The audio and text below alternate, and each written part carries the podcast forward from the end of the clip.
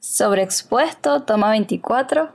Bienvenidos a Sobreexpuesto, el podcast en el que hablamos de cine, obvio.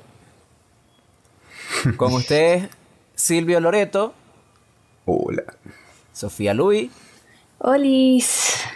Emiliana Casal Hola. y Wilmar Niño, yo. Ah, no, y Wilderman. Si olvides yo no saludo. ¿Verdad, Wilderman está escondido debajo de la cama Lo que pasa es que a él 330. lo tengo muteado, por eso no lo Yo nombré. estoy en el episodio 333 y nadie, nadie se acuerda de mí. Exacto. Bueno, seguimos grabando a distancia porque coronavirus. Los invitamos a seguirnos en nuestras redes sociales, a quienes no nos siguen todavía, quienes nos conocen ya, hola de nuevo, este, dejen su me gusta, dejen su comentario, que nos gusta mucho cuando hacen eso, para quienes nos están conociendo, pues si pueden suscribirse al canal, si les gusta el contenido, recomiéndenlo también, suscríbanse. Y bueno, nuestras redes sociales son Sobreexpuesto Podcast en Instagram y Facebook y Sobreexpuesto P en Twitter. Em, tenemos Anchor, ¿no? No hemos hablado de eso, pero hay que hablarlo. Spotify no sé cómo se maneja muy bien el link de ahí.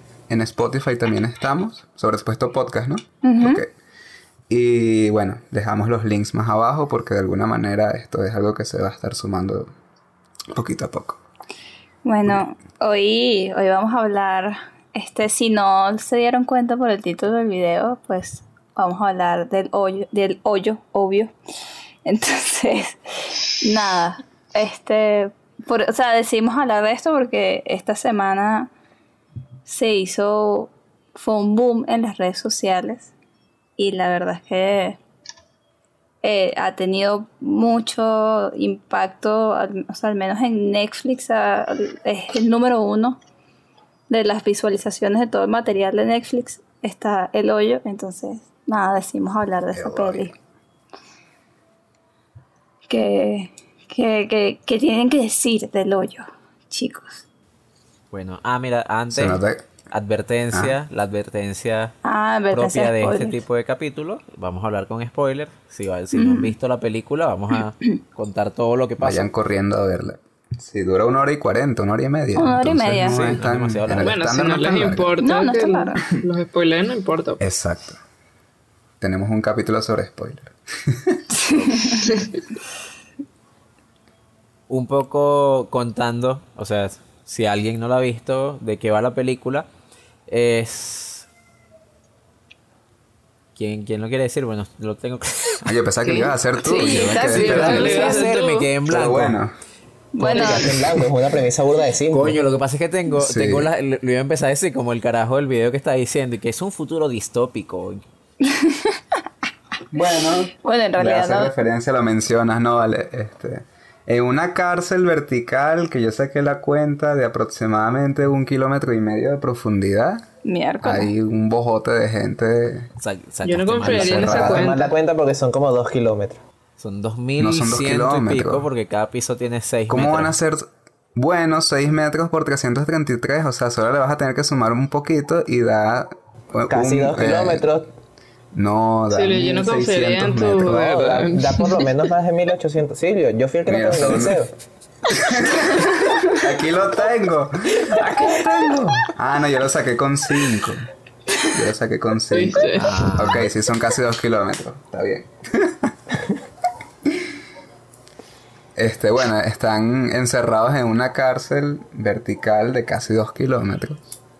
El, el que no terminó el liceo me corrigió. Y de alguna manera hay un, un- un hueco en el medio, un hueco también cuadrado como todas las celdas, en donde va bajando una plataforma y alimenta o no a todas las personas que están ahí reclusas. Claro, Esa sería sí. la premisa más simple. Eso, Sí. la- la- un poco la gracia es que la, la comida viene de arriba hacia abajo y entonces en el primer piso la mesa está full y a medida que va bajando van comiendo en cada piso y mientras más baja la comida menos, menos comida queda. Y todos los meses cambian a los presos de, de- de piso de forma aleatoria. O sea, un, Exacto. un día pueden estar en el piso 50, al día siguiente están en el piso 100. Y en cada piso Sí, hay sí. dos personas. Eso, y en cada celda hay dos personas. Esa es la, la premisa. Ok. Ah, bueno. voy, voy a empezar comentando lo, lo primero, una de las primeras cosas que pensé cuando, cuando empezó la película, cuando empecé a ver la película, y fue que me recordó mucho a algunas obras, obras de teatro, que nosotros leímos cuando, cuando estábamos en la universidad, obras de teatro latinoamericano, que eran como estas obras con, con contenido político, no, no estoy, o sea, no quiero decir ignorancias, pero estoy casi seguro que muchas de las obras que leímos eran argentinas y que tenían esto que era como contenido político, pero encobijado como con un velo de, de, de rareza, de una situación absurda, un espacio como indefinido. De hecho, hace ratico justo conseguí una que la voy a mencionar por si a alguien le interesa, que es El Ordenanza. No sé si se acuerdan de esa.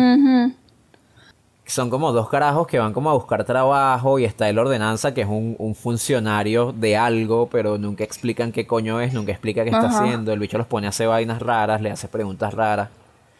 Entonces me recordó un poco eso y después de, de terminar y tal, que averigué algunas cosas de la película, vi que el que en realidad originalmente estaba pensada como una obra de teatro.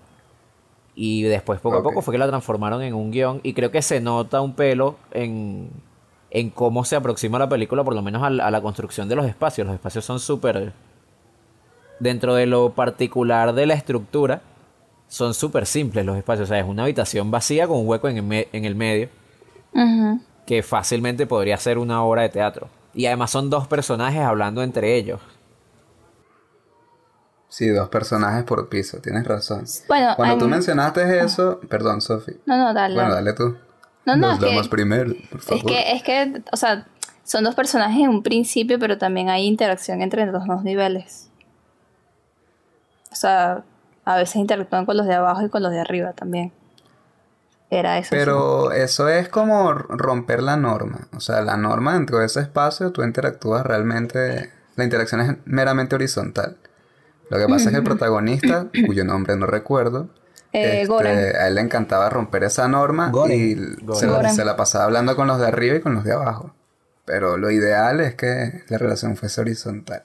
Entonces, yo, yo, yo cuando tú mencionaste eso hace ayer, yo me acordé un poquito de la construcción de 12 hombres sin piedad. O sea, del, del espacio en 12 hombres en pugna o 12 hombres sin piedad. De Sidney Lumet en cuanto a que es un salón y ya. Y la cámara de alguna manera se posiciona en distintos lados donde le da como un sentido a la conversación que están teniendo estos 12 personajes. Claro, aquí nada más hay dos y es mucho más sencillo. No, no hay un caso que resolver. Más bien hay preguntas que responder constantemente.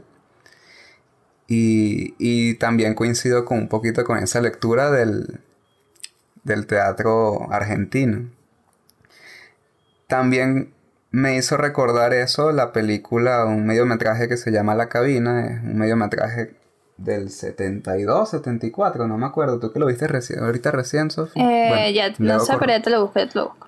Me recuerda mucho a la cabina porque la premisa también es similar en que se pone una cabina telefónica, se pone una cabina telefónica en un parque público, una persona se mete porque tiene que llamar a alguien y bueno, la cabina se cierra y este señor no puede salir de ahí, nadie lo puede sacar de ahí, se queda preso básicamente y luego lo llevan a un sitio. Vean la cabina porque está en público por televisión española, no sé. El 72, del año 72, ok. Y me recordó mucho el teatro argentino porque son, a pesar de que es una obra hecha en el franquismo, criticaba el mismo sistema. Que también es lo que trataban de hacer estas obras argentinas, que era como no hacer evidente su postura exacto. política ni su posición ideológica de decir que esto es una mierda, sino que más bien lo tapaban con, con un entramado narrativo, con, con las situaciones, pero siempre, siempre se dejaba ver las costuras de cierta manera. Ahora, lo que me llama la atención es que el hoyo, ¿bajo qué censura tiene que filtrarse? Ninguna, creo yo. Así No. como, ok. O sea, lo políticamente correcto sería en todo caso, no sé qué sería la, la censura que, que, que el hoyo tendría que evadir, ninguna. Y eso sí es algo que le hace distinto a estas referencias, tanto del teatro argentino como de, de esta película de la cabina. No sé. Sí, o sea, creo que el, el hoyo, eh, bueno, eso es lo que, tú, lo que tú estás diciendo. O sea, el hoyo no tiene nada que, o sea, no, no es censurado por nada, no, no, no. Además de que la crítica del hoyo, que en un principio podría decirse o podría llevar a que, bueno, que de hecho muchas películas, mucha gente está comparando esto con Parasite por el tema de que, bueno, de las clases sociales y tal, y que unos están arriba y otros están abajo. Este, pero en realidad, o sea, la película no habla de eso directamente, porque, porque justamente es como cambian aleator- aleatoriamente de, de pisos y no importa qué hizo esa persona que está ahí, eh, puede estar eso en el piso 6 y luego en el 300 y, y no, no tiene ningún privilegio, o sea, no es que, exacto, ninguno es privilegiado, pues todos pasan por, por ahí. ante esa comparación entre Parasite y el hoyo, Wilderman niño tiene algo muy importante que decir. Por favor, o sea, sea sincero con, con la audiencia. Por no, favor. pero si alguien quiere saber la cosa increíblemente importante que tengo que Es seguir, verdad. Síganlo en Twitter. Síganlo en Twitter privado, ¿lo tienes? No sé. No, no, no, no. Es verdad. Lo siento mucho. Ya lo diremos más adelante. A mí, o sea, cuando dijiste lo del teatro, Wilmar, me recordó también al teatro del absurdo. Y que sea Eugene Ionesco, no sé. Por lo menos la obra de la lección, que es el profesor, la sirviente, la alumna y... O sea, ¿por qué te ríes, serio? No, porque se escucha horrible, pero sigue hablando, mi amor. El internet es inestable dependiendo de la casa. A Emi ahorita se escuchó horrible, así como... Entonces, por eso me río. Ah, Amy, yo quería escuchar lo que estabas diciendo. Sí, yo también, para conectarlo con el punto, el siguiente punto del que quiero hablar. Así que termina de hablar, Emiliano. Bueno, que me recordó a esa obra del teatro, la de la lección, que son solo tres personajes, y la vaina se va degradando y degradando y degradando hasta que el profesor mata a la alumna, pues, y después entra otra alumna y va, y se nota que es lo mismo, empieza igual. Y, y nada, me, también me recordó Fe Divergente, pero más en imagen. Lo siento, pero tengo que hacer un esfuerzo muy grande. De verdad, esto es horrible. No se importa, no importa, que porque- termine de hablar. Estaba aguantando, pero sí, yo sé que quebró tan feo que no pude, no pude. Es que no importa porque lo que está diciendo Emi se está grabando bien en su, Sí, en se su está grabando micrófono. bien en su, en su micrófono. Mira, mira, mira cómo lo voy a conectar de forma magistral y Wilderman después Uf. va, va- va a hacer un trabajo de edición. Ok. Bueno, claro, es que todo es... no, no, ahora sí. Es que sí, yo creo que esas obras, o sea, tanto, tanto esas de Ionesco como las que decíamos del teatro latinoamericano, o sea, algo que tienen, que creo que tienen en común y que vale la pena para analizar esta película, entrar como en ese tema, es que siempre son obras que van, que buscan hacer una crítica social, que buscan, y además que buscan hacer críticas sociales como en contextos bastante, generalmente en contextos bien complicados, sobre todo eso, las argentinas o esta, la película que nos recomendó Silvio, la del, ¿cómo era que se llamaba? La cabina. La La cabina. cabina. Es más como un corto que una película. Sí, Es- es un y- corto. y, entonces eh, en esta película, o sea, es, es innegable que están intentando dar un mensaje. O sea, que, que hay un peso ideológico en esta película. Y yo creo que ahí, o sea, en, en, en la parte temática e ideológica es donde esta película empieza como a, para mí, flaquear más y empieza como a, a derrumbarse. A ver, No es muy empezando por el temprano hecho... todavía. No, no, no. Para no. Destruirlo, como 15 ¿no? minutos ya. Si alguien llegó Es que hasta no aquí ya se nada queda. bueno. Bueno, dale, pues. Dele, dele. A ver, empezando por el hecho de eh, la comparación con Parasite, yo creo que, verga, es una muy mala comparación, pero la gente la anda haciendo por algún motivo. Porque, coño, esta, esta película, o sea, sí siento que intenta como apuntar hacia lo mismo, que es esa crítica, eh, no es una, eh, o sea, ese, esa visión de la desigualdad y tal, pero Parasite lo hace, para empezar, en un universo, en un mundo realista, y en un mundo donde trata como a todos los personajes con, con mucho respeto y con tiene un buen tratamiento de todos los personajes al punto de que en Parasite es difícil identificar si hay buenos o malos. Yo creo que esta película peca desde el principio en que las normas que pone, o sea, las normas del mundo que, de la película, no, no, no son extrapolables al mundo real. O sea, el mundo no funciona así. El mundo no funciona con la gente de arriba le manda comida a los de abajo y mientras más abajo va la comida, menos, menos comida llega. Eh, además, esta cuestión de la arbitrariedad de hay gente que los pone en durante un mes en una celda y después los cambia y a veces están en la celda 30, a veces están en la celda 100. Entiendo que a lo mejor está como tratando de hacer un paralelo con que, bueno, el destino, tú a lo mejor hoy estás en una buena posición y, y mañana puedes estar peor o mañana puedes estar mejor, pero en realidad los personajes no tienen ningún tipo de control sobre su situación, o sea, ellos están de manos atadas literalmente y metafóricamente.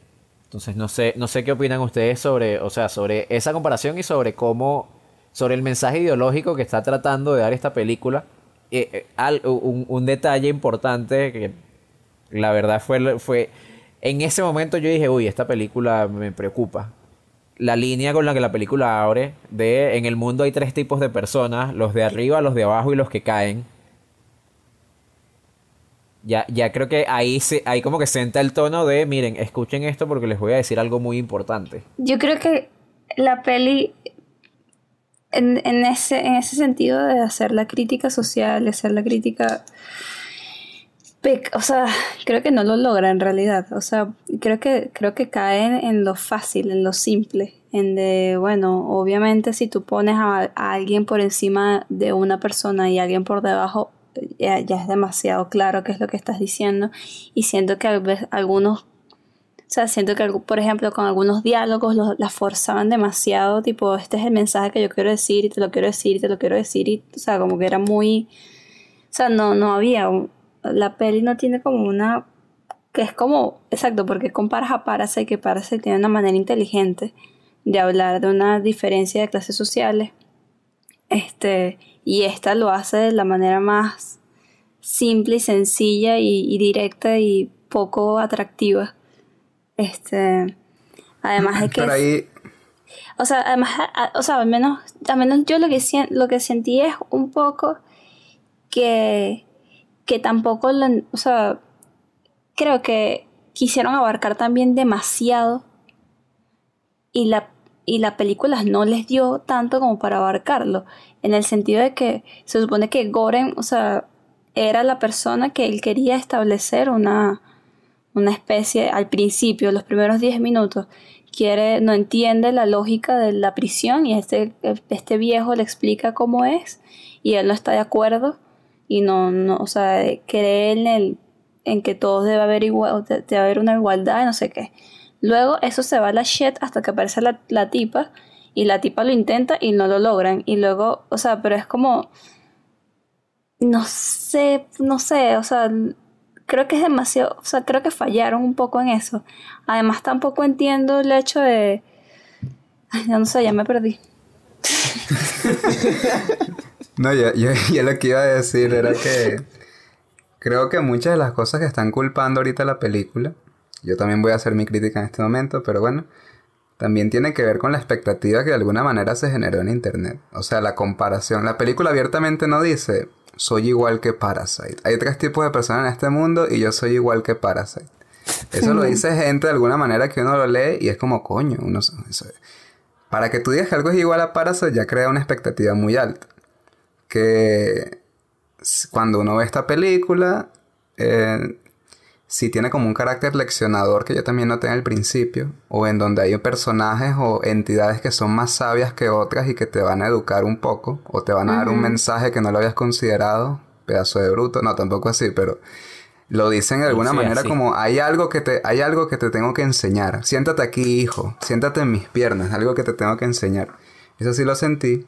Eh, la película en sí misma no, no va más allá de esa pretensión. La pretensión de si es mejor que Parasite, eso sí es algo que dan los espectadores, que también es como un fenómeno interesante. Es como que, ok, qué bueno que Parasite nos pasó en el 2019, pero que cualquier obra que te impresione sea comparable a Parasite, en realidad es subestimar muchísimo todo el cine que se está haciendo. El cine, el cine independiente o el cine comercial que de alguna manera tiene unos autorazos detrás, es, es subestimar totalmente eso y es como, bueno, lo que está en el, en el top 1 en Netflix y es, y es interesante, eso es lo que tal. No, no, no debería caer tampoco en eso.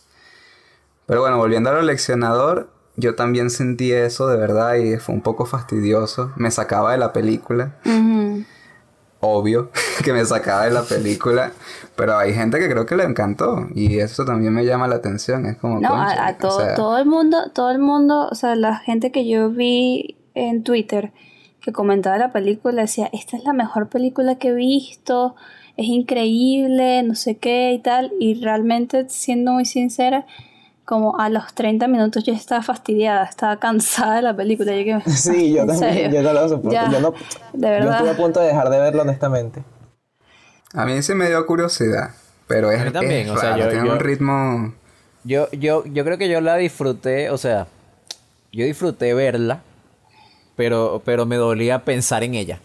Yo no disfruté verla y creo que me, me... Yo estaba, porque me parece que la historia, o sea, Creo que ayer les hice el comentario de eh, eh, esta película sería tan mejor si no estuviera tratando de decir nada. Sino, de hecho, creo que algo así puse en Letterboxd sí, en, mi, eh, a, mí, a mí esta película me va a poner, me va a poner otaku, pero no me importa. Esta película me recuerda a el tipo de animes que agarra a un grupo de personajes, a un cast de personajes que sea un, un salón de clases de liceo y de repente ese salón de clases se quedan todos encerrados y hasta que no se maten todos, no puede salir o Sea, un Battle Royale. Ajá, un Battle Royale. Ese, ese, ese tipo de anime es el anime gore de la temporada. Que de mm. hecho ahorita está saliendo uno.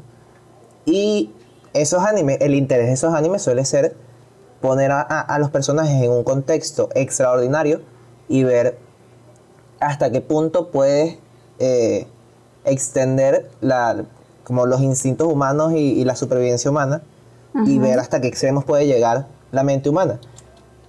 No me parece que eso funcione también si le intentas poner un mensaje. Y, esta película se esfuerza demasiado en que tú termines de ver la película y seas un revolucionario. Sí. Y eso, eso daña un poco lo que me parece que era el potencial de la película. Además que me parece que le falta bastante creatividad en, en cómo, cómo lleva al extremo la mente humana. Sí, además, o sea, creo que yo rescato, yo lo que rescato burdo de la peli es que, eh, o sea, he leído y es una película con bajo presupuesto y coye, el resultado es bastante bueno. Además de que creo que nunca, que, que es lo difícil, es saber un espacio cuadrado con dos personas. La mayoría de todas, o sea, la mayoría de las escenas es así. Y creo que no agotaron el espacio. O sea, creo que en, cuestión de si de lenguaje cinematográfico no lo agotaron y en realidad fueron burda inteligentes. O sea, creo que nunca me aburrí por eso, sino me aburrí por el hecho de que no entendía unas cosas porque me estaban intentando explicar absolutamente todo. Y, y darme una, sí, dame, sí, dame una lección ahí de, mira, sé comunista, pero Además de que, o sea, hay, hay, conflictos muy duros con el comunismo en esa película. Era un como, no, pero era un comunismo medio cultico por ahí que te lo estaban metiendo ahí no, pero por debajito, pero estaba. Ahí yo quiero, quiero, quiero continuar mi, mi, mi rant, mi crítica a la ideología de esta película un poquito más. Porque ya, o sea, ahorita dijimos como que, bueno, no, el mensaje que está tratando de darlo da como una forma básica y obviamente no es ni de cerca comparable a Parasite.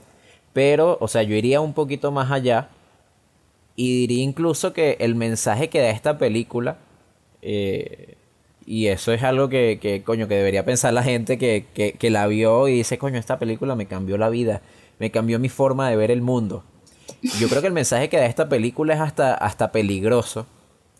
Y no creo que sea comunista.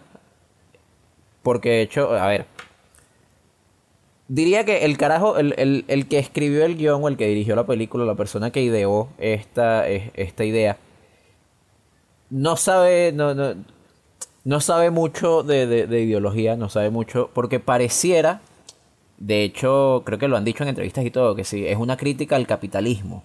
Porque los que están arriba y tal, o sea, los, que, los de abajo tenemos poco porque los de arriba tienen mucho. Pero, o sea, una de las cosas que yo pensé, por ejemplo, yo dije como, verga, Marx, Marx vería esta película y le daría una vaina, porque gran parte de la base del comunismo es que los que producen las cosas, los que trabajan son los de abajo. Claro, los de, los de arriba tienen más que los, y de los abajo. de porque arriba son los de abajo. parásitos, los de arriba se aprovechan del trabajo de los de abajo. Y entonces esta es una película en donde todo, todo viene de arriba hacia abajo. Y los de abajo en realidad están parasitando, o sea, los de abajo están, se quedan con las obras de los de arriba. Claro, porque No los estás eso. condicionando con el espacio de una, como es, con estos seis metros que además el, el, el protagonista lo dice, coño, se me da el nombre siempre, ayuda. Gore. Gore. Este, Goren. Yo no le puedo lanzar mierda a los de arriba, entonces no le puedo dar órdenes de nada. Este, Eso, es, Es que, como que- otra cosa peligrosa, otro mensaje peligroso es en este sistema de mierda, en este sistema jodido que crea la película y que están tratando de comparar con el mundo real, la única forma de solucionar las cosas es a los coñazos. O sea, es, es, es a los coñazos y además de arriba hacia abajo. O sea, los de arriba bajan y van repartiendo comida a su voluntad Y repartiendo coñazos. y repartiendo coñazos. exacto. sí, sí, sí. Porque, y de hecho, la propia película prueba y dice como, bueno, sabes, hablando y dialogando y tal, es imposible que la gente se entienda.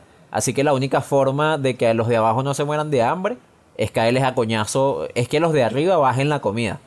Lo que pasa es que yo creo que más allá, por, porque por eso también digo que es comunista, no, no, o que me, o sea, me dio un aire a, este, no es por el hecho de la gente prisionera de esta, de este hoyo, sino por, por lo que ellos se referían como la administración y la gente que manejaba ese espacio y ese lugar. O sea, porque en realidad ellos le estaban echando la culpa de su actitud a los que estaban arriba. Y no arriba, arriba del piso de, ellos, sino arriba en el piso cero. Que por eso es que inician y que se ponen y que quieren en, en mensajes del niño. Que yo no quiero llegar a. o sea, pero. O sea, en realidad, en realidad no es. No, no era. No, creo que la película no habla tanto de de quienes están abajo y quienes están arriba entre prisioneros, sino es el sistema. Encima de toda esta gente hay alguien arriba que les está enviando esta comida y que les está haciendo, o sea, como que los está obligando a pelear entre ellos y a echarse mierda entre ellos y, y los está poniendo en esa situación. Y yo creo que, o sea, eso lo, también lo representa burda esta tipa que, es, que se supone que, o sea, que tiene, que sufre cáncer de mama, que no, que ya está a punto de morir y que trabajaba en la administración y ella no sabía absolutamente nada de lo que estaba pasando ahí. Por eso, por alguna razón baja y ve y quiere ver qué es lo que pasaba ahí. O sea, es una crítica al sistema. Y Por eso digo que es medio comunista. O sea, Yo, a mí lo que me entristece del mensaje de la niña es que esa niña se va a morir. O sea, la película queda antes de que no te lo muestran porque no puede. Esa niña se va a super morir, esa niña se va a estampar con el techo y va O a sea, explotar. el mensaje, el mensaje iba a ser o una, un postre que estrellaba el techo o una, Una niña. panacota. Termina siendo la niña, pues. Niña y eso sí me pareció horrible. Yo como, ¡ay no, pobre niña! Y además no. ¿Qué, qué? O sea, no, ¿dónde sacaste tú eso? Nada, que la velocidad a la que sube esa vaina es horrible. O sea, es capaz de cortar un cuerpo en dos. Había un cuerpo cortadito en dos y todo que se había matado, no sé qué hizo. Y esa broma va a frenar probablemente en el piso 1 o piso 0. Cero. Y va, la niña va a tener 6 metros, o sea, no tiene nada donde agarrarse. Es una plataforma lisa. Apenas se frene, va a quedar como los Looney Tunes ahí regada en el techo. Vale, va. Eso sí es Sí. horrible. es verdad. Entonces es como coño. O sea, no va a llegar intacta. Bueno, Y pero si no- diría, dirían Ajá. algunas personas eh, que interpretaron esta película de ciertas maneras y que no sé si quieren hablar de eso. Porque Ajá. hay mucha gente diciendo como... O sea, hay mucha gente que de esta película, una de las cosas que, que les ha llamado la atención o, o con las que se quedan siempre es como, coño, ese final, o sea, ¿qué, qué significaba el final? O s- qué, ¿Cuál es la explicación del final? ¿Qué, qué interpretaron ustedes del final? Porque, a ver, yo honestamente cuando, cuando la vi, ya al final estaba tan aburrido que ni bola le paré, ni, ni, ni, ni, pensé demasiado en lo que estaba pasando. Pero después, eh, repensándolo un poco y viendo algunos de los videos que hablaban de la película, sí parece, o sea, pareciera, pareciera claro, pareciera que hay indicios de que todo lo que pasa con la niña al final es, es una imaginación. O sea, que esa carajita no hay forma de que esté ahí viva. Además está como demasiado limpia, demasiado linda. Y algo, un detalle que van mostrando toda la película, o sea, como un, un detalle de personajes importantes es de es que Goren lee el Quijote. Y entonces parte de la gracia, o sea, el, el Quijote es la historia del, del- este carajo que parece que se cree un caballero, que se vuelve loco y cree que es un caballero y sale a hacer cosas de caballero.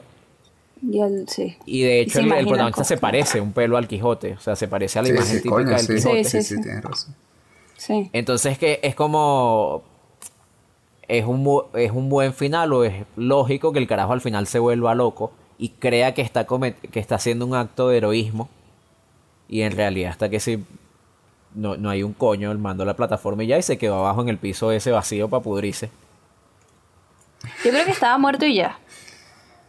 Les voy a confesar que yo creí que en ese piso de abajo iba a salir un extraterrestre. No, no, que tenía demasiado espacio y yo me esperaba, no sé, el que salía. ¡Ah! El bicho El de felicidades. Eso Bueno, sí sí lo felicitan. Silvio. Eso habría sido demasiado interesante para la película. No, Yo No, lo que creo, yo lo que creo es que Goren murió y, y no lograron nada, pues no lograron porque el sistema les ganó de nuevo. Sí, yo. ¿Qué Es quieres eso. decir tú, Will? Para yo hablar No, un que sí, o sea que si algo. Yo creo que le, le- le felicito a la película, que algo sí me parece que, que hace bien dentro de todo lo que no me gustó. Es que, coño, hubiesen podido caer muy fácil en. en la explicación excesiva a, a nivel de, De cómo del funciona. mundo. De cómo Ajá. funciona, de por qué está esa gente ahí, de quiénes son los que sí. están arriba, de qué carajo, o sea, en qué época están. Y eso, Sí, ese le- final, o sea, ese momento final que ellos bajan en otra película, o sea, en- capaz en una película más hollywoodense, hubiese sido el momento en el que sale alguien a explicar todo. Y esta película se lo ahorró y me parece que eso está bien, me parece que eso en parte mantiene como la, la- no sé, esa, esa mítica o ese espíritu raro de no sabemos qué coño es ese sitio. Sí, además, Sí. a- bueno, me- a- al menos también hay algo que me, me quedó como una duda y me creo que no me disgusta que me haya quedado la duda, es de si, o sea, no estoy tan clara de que si esa, todas las personas que están en el hoyo son criminales. Es como algo que no me queda demasiado claro. O sea, sé que No, o unos sea, lo- sí, pero sé que otros no. Y por ejemplo, Goren tomó la decisión de ir para allá. Entonces, ¿por qué tomas la decisión de ir para allá? O sea, como que creo que me gusta eso de que no saber exactamente si son criminales o no, porque justam- o sea, justamente luego es que la supervivencia y, y la violencia es para, para sobrevivir, pues no necesariamente tienes que ser criminal para eso. Es que, es que yo, yo creo que lo, lo que te asoman es que el, que el, el poder que lleva el hoyo debe ser una vaina bien cagante, porque la autoridad máxima que llegamos a conocer es el... Ni siquiera es el chef, es la persona que se encarga, el, por decir el gerente, pues, el gerente del, del restaurante. Y el tipo está preocupadísimo siempre. El tipo está, o sea, él forma peo y de quién coño es este pelo y no sé qué, pero él está, nunca está cómodo. Entonces, quienes estén por encima de este tipo, coño, deben o ser unas personas respetables o no sé. Que es a lo que otra cosa que voy, que es la otra manifestación del poder aquí, que es el nombre que es Centro Vertical de Autogestión. O sea, a los administrativos les gustaba llamar a esta vaina Centro Vertical de Autogestión. Y como dice Wilmar, como dijo Wilmar hace rato, de autogestión no tiene un coño. O sea, realmente pareciese que, que ellos pueden tomar decisiones, pero están constantemente observados. O sea, si tú te quedas comida, la temperatura o aumenta o baja. Entonces hay alguien regulando eso, porque no creo que las comidas tengan chip o qué sé yo, pues. Este, Sí. Yo sentí Exacto. que era autogestión porque ellos mismos decidían si matarse o no. Era como un lugar donde te fusilaban, pero tú decidías, pues. Sí, es que, es que en cuanto a las decisiones, como tú dices, eh, son como hasta anarquistas. Nadie toma, nadie es líder. Pero Exacto. realmente, si hay un poder ejerciendo su, su, su, su, su presión sobre esa vaina. En cuanto a, ok, es un poder cedido porque tú, por ejemplo, dices cuál es tu plato favorito. Pero coño, o sea, Y que te puedes llevar un objeto también. exacto, y que te puedes llevar un objeto el que quieras. Hasta un Samurai Plus, que se afila solo. Entonces, e- es como muy raro. Y una katana. Y una tabla de surf, por alguna razón, se llevó uno. Sí, sí, sí. un e- perro. Eso es muy extraño.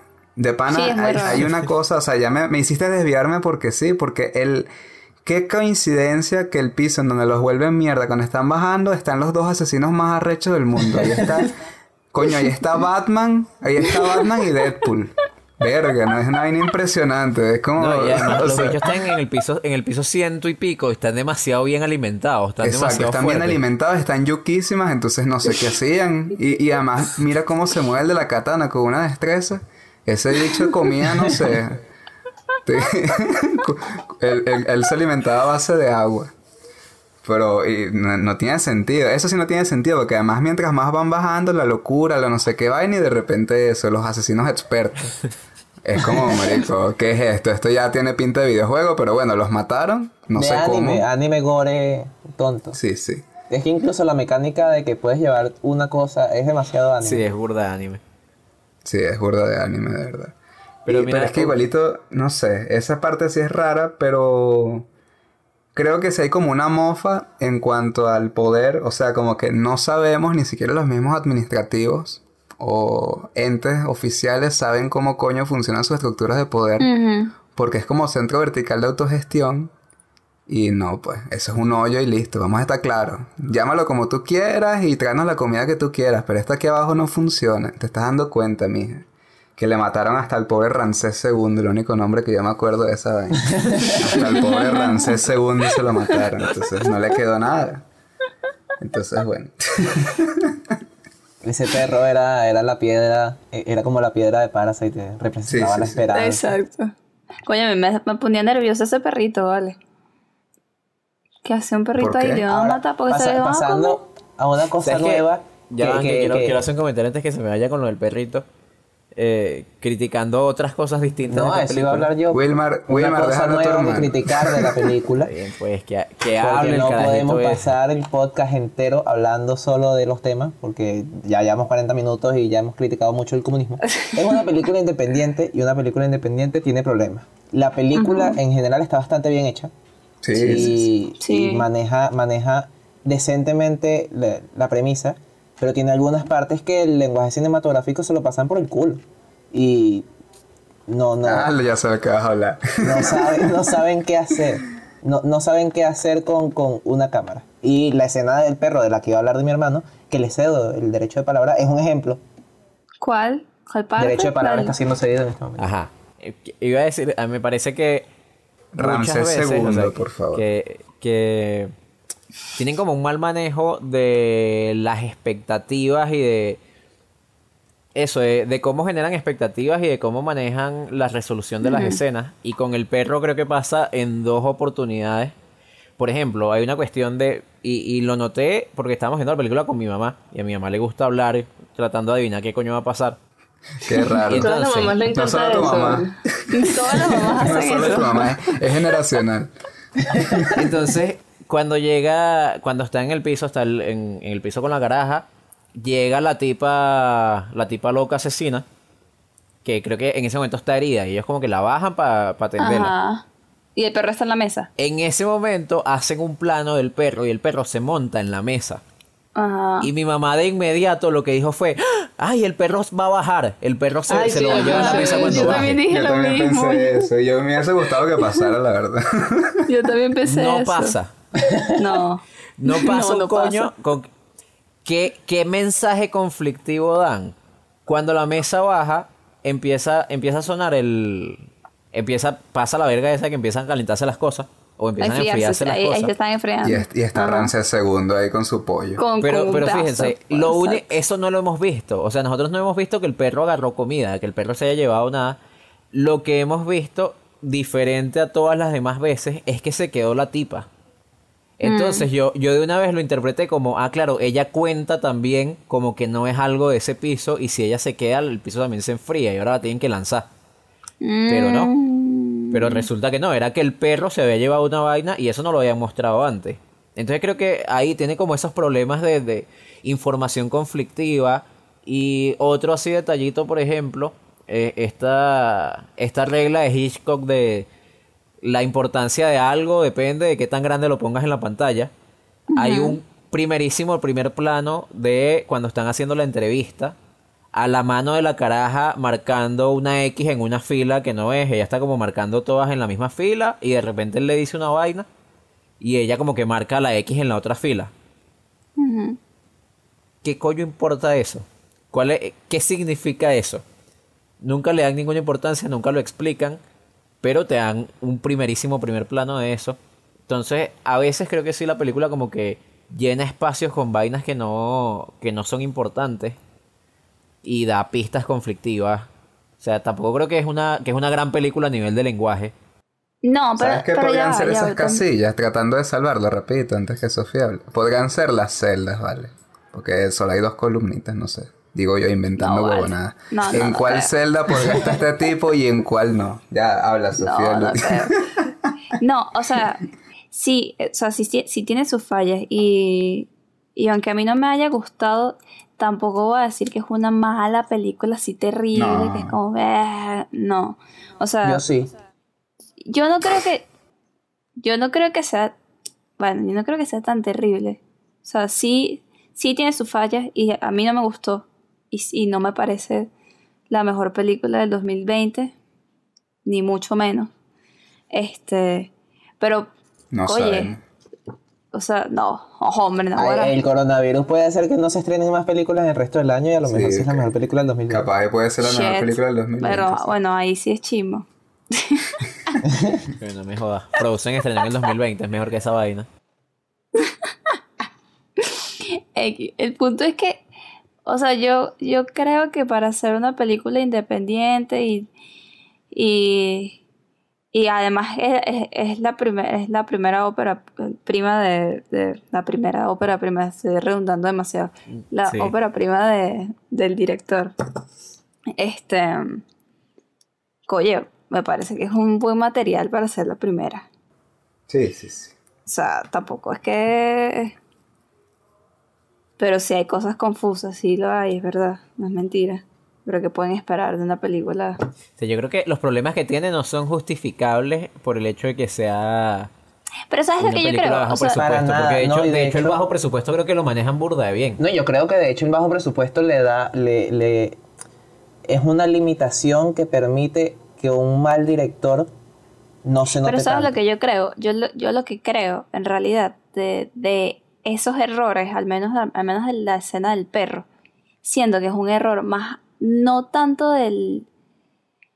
O sea, creo que, creo que sí habrán grabado al perro agarrando la broma. Es un tema de edición, porque también la edición de esa película es un medio rara. Es- o sea, es muy rara. Entonces creo que más allá, o sea, creo que es un fallo en ese sentido. Em, Un sí, fallo en- Montaje. O sea, de que es un fallo de montaje, no es un fallo de el tipo no sabía el lenguaje. Capaz la escena, la escena donde está marcando las X, capaz esa es una escena que duraba muchísimo más y que explicaba otras cosas que no la dejaron y la cortaron y la mocharon y la mocharon bien mal y entonces no se entiende. Pero yo creo que es un tema ser- de montaje, en realidad no creo que sea como ser un tal tema vez un tema de no sepa. censura. En Pero cuanto censura a en que... que, coño, estamos en el franquismo. Si tú pones a un perro agarrando la comida y, y siendo agarrado, o sea, siendo un, un pichirre o no sé, estás, eh, estás estableciendo la metáfora de todos. ¿Por qué lo quitaron? Ricos y pobres son como perros cuando agarran su comida. Pero al mismo tiempo dejas muy mal a los perros y además Ramsés II no es un mal perro. Entonces es como un motivo suficiente para que tú lo quites. Si censuraron II... para que los perros no se sintieran ofendidos. Claro. Digo yo, no, para que la gente no se ofendiera diciendo que tratas de decir de los perros. Mm. yo creo No, que vale, más no. Coño, es que, es que. O sea, ese perro es un amor, pues. No, yo lo que creo ese que, yo perro que- realmente fue la única mujer que besó a ese tipo durante toda esa estancia ahí. No, ese tipo tiene sexo con la, con la asiática. Claro que no, No, eso es eso es imaginación. Se pone imaginación. No, fantasía. Imaginación. Mira, este niño sabe ver películas, no joda, qué decepción. Oh, vale. Con la asiática. No, pero este.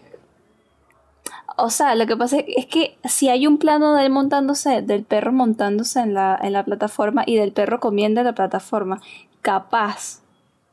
Ellos dijeron, bueno, ese plano comiendo el perro en la plataforma se explica de que se va a robar comida de ahí.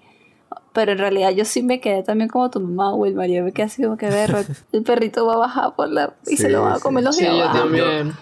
Sí, exacto. Entre Yo me había crisis. imaginado cómo lo despedazaban los de abajo, que además era una Ay, plasta sí. de mierda. Sí, yo, me, yo, yo No, estaba esperando demasiado la escena en la que el perrito llegaba abajo y lo agarraban y se lo empezaban a comer el perro. Sí. Es Que que, no verdad sentido, esta película pero es bueno. demasiado... eh, esta película, como un anime gore cualquiera, es decepcionante. Miércoles. hablando, hablando del montaje, Ajá. que yo estaba viendo la película, cada vez tenía menos ganas de verla, y yo creo que al, al editor le pasó lo mismo que a mí, y al partir de la hora de película, hora y cuarto, algo así, el editor empezó a editar con fastidio, porque la película, en, eh, llega un punto que la película está montada con los pies. No, no, no, no tiene sentido cómo, cómo cortan, no tiene, no, y, y probablemente fue desde el, desde el rodaje, porque los movimientos de cámara también son un desastre cuando ellos empiezan a bajar a repartir comida. Ese montaje es desastroso. Y, y- y hacen movimientos de cámara burda de raros, hacen zooms en sitios extrañísimos, usan, usan eh, planos en donde los personajes no están hablando, pero en el sonido sí están hablando. Es un- eh, esa película llega a un punto en que se vuelve un desastre. Yo de verdad no la aguanté. Es que, no la es que soporté. Si no fuera por el podcast, yo lo hubiera dejado de ver a la mitad. se, se quisieron poner experimentales. Yo creo que yo creo que peca un poco de eso también. O sea, intentar momento experimentar y, y- y dar una propuesta diferente y no, no la dieron, pues. O sea, no, no, no lo pudieron llevar a cabo de la manera que era y no funcionaba. Creo Seguro que, no la- seguro que no lo lograron, porque yo creo que con todo el éxito que ha tenido y la recepción y no sé qué, o sea, si la vemos como, como cine de arte, no lo logró. Creo que en eso coincidimos. Yo, yo voto porque no lo logró y ustedes ya lo han dicho también. Pero mediáticamente lo ha logrado bastante bien. Para los errores Bueno, que tiene sí. y para las cosas que tiene. Porque le pudo haber ido muy infinitamente peor y decir que mierda es esta, no. Y en, y en la algunos la no círculos artísticos hacer incluso, o sea, en, en- esa película se ganó el Sitges y ganó, ganó un poco de vainas, ganó mejor director, mejor, mejor película, mejor director revelación, creo que fue, no Sí, mejor algo así. director. Entonces es como, ¿en qué Sí. medida no lo logró realmente? O sea, O sea, yo, yo lo que. A mí lo que me impresionó burda de esta película, y creo que es lo que es, o sea, es lo que hablamos el- en el capítulo pasado de Sobreexpuesto, que es el impacto que tuvo Netflix para catapultar esta película. Que, o sea, es- esta película hubiese pasado por debajo de la mesa si no hubiese sido por. Si, o sea, si Netflix no hubiese decidido comprarla y si no hubiese salido también en la situación en la que se encuentra el mundo en este momento. O sea, yo leí una entrevista eh, de, donde el actor decía que obviamente no fue planeado sacar obvio.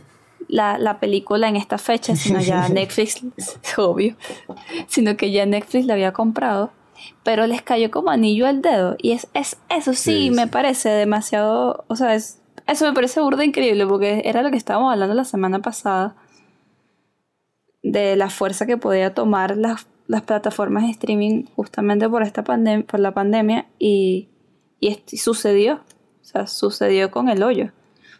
Y, y de hecho, exacto, también leí unos artículos en España y la película, aunque se estrenó, no tuvo éxito en la sala. Y en, en, en Netflix, pues, no ahora. O sea, todo el mundo cree que es la mejor película y, sí es, creo que ahí sí la lograron, ahí lo, ahí lo lograron. Y no sé si también porque están todos en cuarentena y están metidos en un espacio chiquito igual que el hoyo y uno cree que están Sí, presos y se Sí, es que identifica creo, con que, esa creo gente. que puede haber algo de eso de en, en la situación de cuarentena la gente a lo mejor identificará lo que pasa en el hoyo tipo verga o sea la sociedad va a llegar a eso si, si Ujú. seguimos en esto y tal y en tres meses vamos a estar comiéndonos los unos a los otros No, capaz y por es ahí muy va el fácil- éxito de esta película Y es muy fácil identificarse con el protagonista en cuanto por qué hacen estas cosas tan horribles, por qué son todos tan injustos. O sea, uno se, se ubica fácilmente desde el aislamiento real de la cuarentena en, el pos- en los zapatos pues, del tipo. Y, y también es eso, es como una...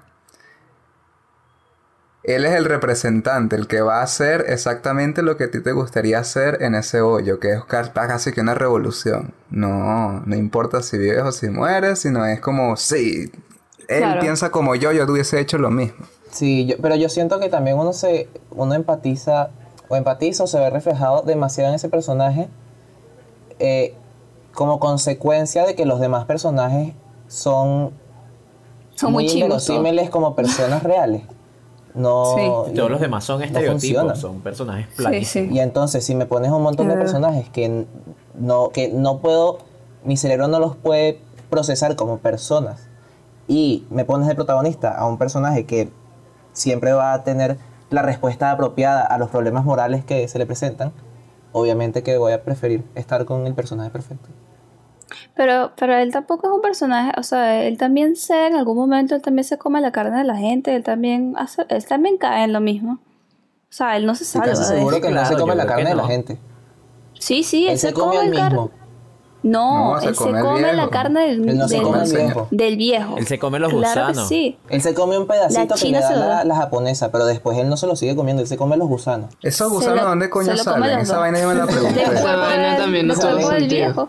Salen de los Ah, productores que lo pusieron encima. ah, claro. O sea, si no hay moscas, no hay huevos, no hay larvas. O ese viejo que tenía moscas ahí verdad. guardadas Tenía en una- gusanos dentro del eran cuerpo. sus parásitos que estaban dentro de él y se reprodujeron. Yo creo que puede ir un poquito con lo que mencionaste hace rato de que él es como el la Quijote. tipa también. Exacto, Sí. y también Goren mata. O sea, él también cae. Mata y golpea y maltrata. Pero todo. también yo siento que la película lo justifica. Y, y si también desde, desde un principio pones la premisa de que lo que pasa no es culpa de ellos, sino del sistema. Después cuando Goren se vuelve un dictador totalitario que empieza a racionar la comida de forma injustificada, porque realmente qué poder tiene él sobre los demás para no permitirles comer. Porque quiere mandar Eh, el en ese momento está justificado porque Le cree que es el Mesías. sí, Exacto, tiene, que tiene delirios de Mesías. grandeza, pero De- la de hecho, película, la lo película justifica. misma lo dice, ¿sabes? La caraja lo trata como un mesías y hacen toda esta vaina con lo de... Pero cuando se "Come mi muere, cuerpo cuando se muere es que tal", ella le dice como- Mesías, Ajá. Mesías. y Sí. Ajá. No, es- no es Ajá. nada sutil. Que si lo pensamos, o sea, es él mismo, porque si él está alucinando con eso, Sí, es él mismo de creyéndose un mesías. No, y, y cuando le pregunta al, al del piso 6, cuando le pregunta al del piso 6, ¿tú crees en Dios? Sí, claro, yo creo en Dios. Y él, o sea, el tipo se la da de Dios, es como, pues sí, que me baje, Claro, vamos a el- el repartir es coñazo. su, su seguidor en la vida, el seguidor de su culto. Sí, bien arrecho ese tipo. Ese, bueno, pero era, era un personaje inverosímil, pero me cayó bien. Sí, Pero yo creo que nosotros estamos interpretando eso, pero no siento que la película lo, lo juzgue de esa manera. O por lo menos si lo, si lo siente como un mesías, no lo siente como un mesías mal. No sé si me entienden. No lo ve como un jefe de un culto, sino como una persona No, que está él, haciendo él el es el héroe de la No, película. el no. héroe de la película. Pero yo en realidad no lo veo. Es que yo, yo no lo vi tan tanto héroe tampoco, porque no hizo nada al final. O sea, al final ajá, mandó a la niña, Mandó el pero capaz la niña ni siquiera, pero la niña ni siquiera existe. Capaz, no sabemos. no sabemos. Pero, No sabemos. O sea, no sé, yo tampoco lo vi tan héroe, porque también la película termina ahí, mandó a la niña y sabemos que eh, ay, manda a la niña y entonces ay, aquí había una niña, vamos a cerrar el hoyo. No creo que vaya a pasar eso. Lo que, lo que pasa es que si la niña existiese, no hay, no hay elemento, no hay información suficiente como para que tenga sentido. Porque supuestamente no hay niños en el hoyo. Entonces no hay niños en el hoyo. Dice, asegura la que trabajaba en la administración. Aquí nunca se ha admitido un niño. Entonces, ok. Em, ¿por qué esta niña está sola entonces? O sea, Exacto. ¿cómo, ¿Y por qué, cómo- y por qué cómo la mamá nunca la co- consiguió si bajó todos esos pisos todos los meses?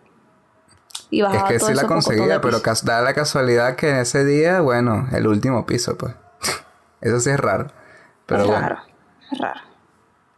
este es una película rara que deberían ver sin comentarios ajenos que comparen esta, esta vaina con Parasite. Y creo que la pueden pasar mejor.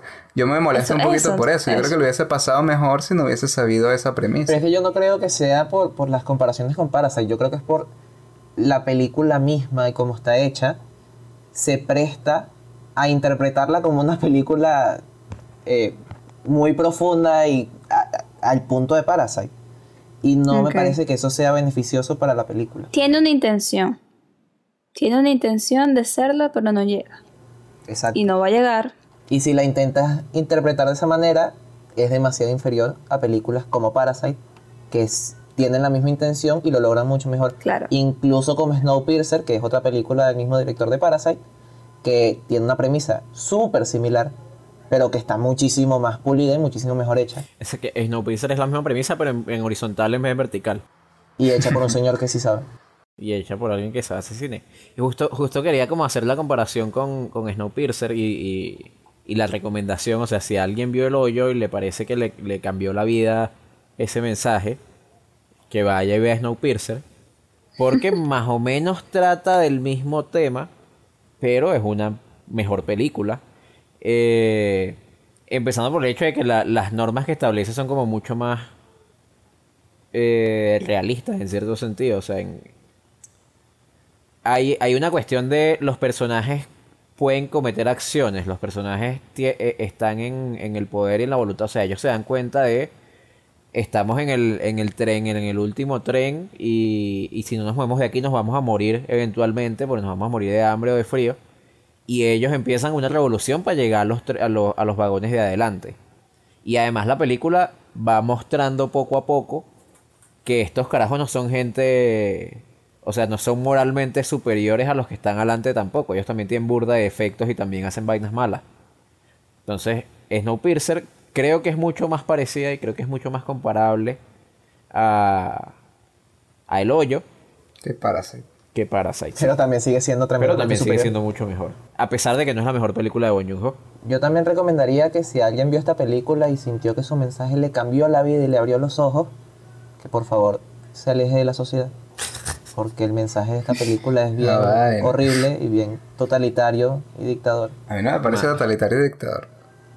Más, por el, más por el fin que en el que quedó el. Sí, el la única forma, la única forma de solucionar los problemas y de, y de hacer que la gente se comporte es caer la coñazo. Pero si acabamos de decir O que sea, no soluciona yo nada. leí una yo leí una lectura o sea agarré la primera vaina que vi y decía como que la niña representaba que los niños son el futuro de la sociedad y Goren no sube porque sabe que él no puede subir porque está corrompido entonces se va a morir y ya y como que esa es una lectura así que leí rapidita entonces no sé tiene un poquito de sentido pero Es que es muy difícil, es muy difícil darle una lectura a esa niña. Es como. O sea, creo que el director de la película queda evidenciado su postura y todo es con el tipo en silla de ruedas. ¿Qué coño de madre? Ah, el más sí. Ese sabio bicho del se parecía demasiado Ay, a sí, Gustavo Fring, ¿no A. Gustavo? Fring, era igualito a Gustavo Fring. y hablaba español igual de mal. a mí no me pareció Gustavo Fring. A mí tampoco se me parecía Gustavo. No se pareció a Gustavo, pero, pero sí mí, concuerdo para mí era contigo como el de que. Para mí era como el oráculo de la Matrix y ya, y era como, Sí. ok, ¿y este bicho qué coño hace aquí? Maldito, si sabes qué carajo hay que hacer, ¿por qué no lo has hecho? Maldito bicho, vale. No Sí, tiene ¿y por qué la panacota? Pero fue lo primero que se les ocurrió también, pues. No, no, Bueno, la porque, se, porque panacota. se veía bonito. ¿Qué explicaciones No. mandan ustedes a la escena en la que en- están en la cocina y panacota. están buscando a la persona del pelo? ¿Qué coño ensució la panacota, Wilderman? Bueno, O sea, claro, pero por, que la panacota ¿por qué esa escena es mensaje. Pero esa importante escena es para la importante película? porque la muestran. Para que luego tenga sentido que elijan la panacota. Existe una panacota, en serio. o sea, es como que, ok, te voy a mostrar primero el elemento que luego va a ser de suma importancia. Es verdad. Pero bueno, entonces es como... Y al mismo tiempo determinamos que hay relaciones, o sea, que si un cocinero se equivoca en, en esa vaina, hay papá. No sabemos qué le pasa, pero hay papá. Te forman un peo ahí frente a todo el mundo. Lo llevan para el hoyo. Te mandan a bailar la conga frente a todos. ¿No será que ese señor era uno de esos cocineros y todo lo que pasó en esa cocina pasó hace muchos años? no, pero eso ya es una lectura muy rara. Puede ser, y ascendió. Y, y se lo O, mandaron puede, para o puede que sea un reality, un reality por los Hell Kitchen, pero con una gente con, con 600 y pico de personas encerradas y las alimentas con eso. Y por eso es que los insulta. 666, no puede ser. Y que, ¿quién? ¿Quién hizo esa panacota? Ajá, es una mierda. Ah, tienes un pelo. métete Detalle, pelo detalle por importante. Detalle Ah, ¿qué? importante que demuestra que este guion lo escribió un adolescente. Bueno, pero Wilmer, pero entonces- Wilmer, ¿pero qué te pasa? 666 Hay 666 prisioneros. Me van a decir que no es la vaina más pajúa del mundo que haya escogido, que son 666, porque ese es el Hay número malo, el número de la bestia. 665, disculpa, 665. 666, ¿De dónde pues sacan eso? Sí, en en La niña estaba sola, la niña estaba sola. La niña estaba sola porque, porque conveniencia de guion que la y niña si esté la niña, sola. y si la niña no existe son Sí, son 664. 333 pi- pero el, el, el edificio el edificio está construido para tre- 666 personas. Porque no es casualidad que, el- que sean 333 pisos. Bueno, y obvio que entonces el piso 333, más abajo de eso está que el infierno. Porque eso era lo que era el El infierno. en infierno y sale el diablo así al final. Y en realidad el diablo era Trimagasi, ¿viste? Trimagasi sería un buen diablo. Oye, sí, que, que insoportable ese viejo. ¿no? Bueno, pero el Obvio. pobrecito, o sea, Que él quería su samurái. Él fue víctima del sistema de, tele, de televenta. O sea, Sí. le, le ofertaron un cuchillo y luego le sacaron la versión plus. Y se arrechó y lanzó su vaina por, o sea, obviamente que, coño. Tenía problemas de ira, pero... Su, Pero su- me caía muy crimen, mal, eh, era demasiado idiota. sí, sí, era un cabeza de boco. Yo creo que quiso ser un poco como el faro, porque este bicho Goren se empieza a, como a mi- o sea, empieza a imitar a este Trimagasi. Sí se parece al faro, tienes razón. O sea, Bueno, es él. no es que se pare, creo que lo quiso imitar, pero obviamente el No faro. creo que lo haya querido imitar porque salieron mejor. al mismo tiempo, pues. Se, estrenaron juntas en el Sí, se estrenaron juntas en Sitges. Entonces no puede haber imitaciones. Ah, Ah, mira. Entonces le ganó al faro esta vaina. Le ganó al faro esta película. Mentira. Le ganó al faro, no puede ser. Ahora sí, Dios mío. ahora sí. No, no, no, no, no. Le Pero ¿qué le al pasaba a esos jurados? ¿Qué- O sea, no vale, no. le ganó ¿Cómo el le va a Ah, ganar faro. al ya, ya faro? estoy. Mira, ahora todo arrecho. ¿Qué es eso, vale? ¿Qué clase de ¿Pero insulto qué es les pasa, Bueno. vale? Vamos a cerrar Exacto. con las puntuaciones que le dimos a esta vaina y a cualquier puntuación le dimos al faro, No, porque no puede ser va. posible. Antes de, antes de eso, recomendación de Sobreexpuesto, si vieron esta película y creen que les cambió la vida y que, y que es la mejor película de la historia, vean El Faro. Vean El Faro porque Vean el el, faro. Y es no esta el película faro. bien hecha. Ya va, yo voy a buscar El cuánto le faro. puse. Pero es que compararla no significa que están al mismo nivel, pues. Simplemente que tienen cosas similares. No, pero si, si ya le ganó al faro, vamos a hacer, vamos a hacer que el faro le gane en los premios sobreexpuestos al hoyo. Ok. Ya. Yo, yo, yo le di al faro cinco estrellas, pues, y a esta le di tres y media. Yo no sé cuánto le di. Yo no sé cuánto le voy a dar al hoyo, pero si le ganó el faro, le doy. Yo al Faro le doy no, dos no y lo estoy media. buscando porque tengo el internet burda de lento, pero yo al Faro creo que le di tres estrellas y media o cuatro. Sí, tú le diste tres así. Y a esta estrellas le y di una media. estrella y media. ¿Por Mierda, qué? pero bueno. Mierda, qué rudo, lo odiaste. Qué chimbo cae en tus manos. La puse al mismo nivel de clímax. Yo la puse un poquito por debajo. Creo que yo le puse dos estrellas y media. A Clímax le puse tres. Yo le di dos a, al hoyo. Yo le di dos al hoyo y creo que al faro le Yo di le dar puse- como yo le cuatro y medio o cinco. Yo les puse cuatro y media. Al hoyo. No, al de Lighthouse. No sé por qué le puse cuatro y media. Felicidades. El Bueno, faro, que ganó un En el premio. premio sobreexpuesto, el ganador es el faro. El ganador es evidentemente Parasite. Coño, es, es triste realmente que le ganó también el ganador de Parasite que ganó.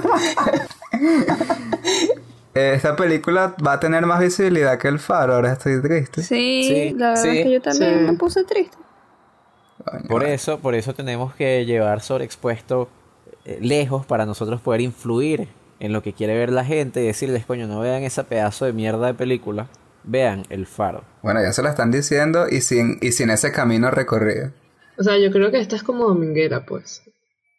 Y tú ves las reviews en Letterboxd y son malas, o sea, son malas, pues. Como que me gusta la premisa, pero no lo lograron y cosas así. El faro, obviamente, o sea, la vio la gente que la tenía que ver, pues creo que no está dirigida a ese tipo de público.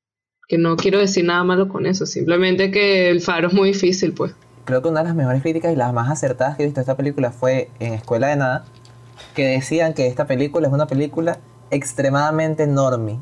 Y creo que estoy totalmente de acuerdo. Porque es una película que le gusta demasiado a la gente que no ve cine. Bueno, podemos concluir con eso entonces. Sí, De que-. The Lighthouse ganó los premios sobreexpuestos, Parasite también.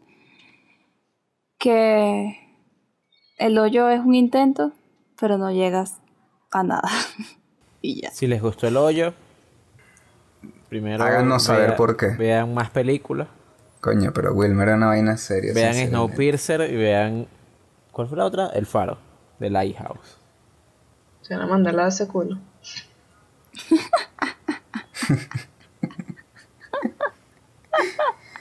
Bueno, viene una invitación final, ¿no? Filmar no se ríe. Siento, siento que Emiliana me insultó de alguna forma, pero no lo sé porque el internet no me dejó escuchar. Cónchale, bueno. Y Sofía muerta de la risa sola, no entiendo por qué. Emiliana es Artudito y Sofía es Anakin y ella entendió el chiste sola. O sea, todos nosotros así como, bueno, está bien. Yo de panas estoy a punto de irme de este podcast. Está así como puedo No. hacer en mi vida, debería irme. Claro, si no puedo hablar. Pero, o sea, pero estoy piensa que así, así para nosotros va a 40 ser una sorpresa así. cuando escuchamos, cuando escuchemos el podcast. Va a ser una sorpresa todo lo que tú digas. Sí, es verdad, porque se va a sonar bien.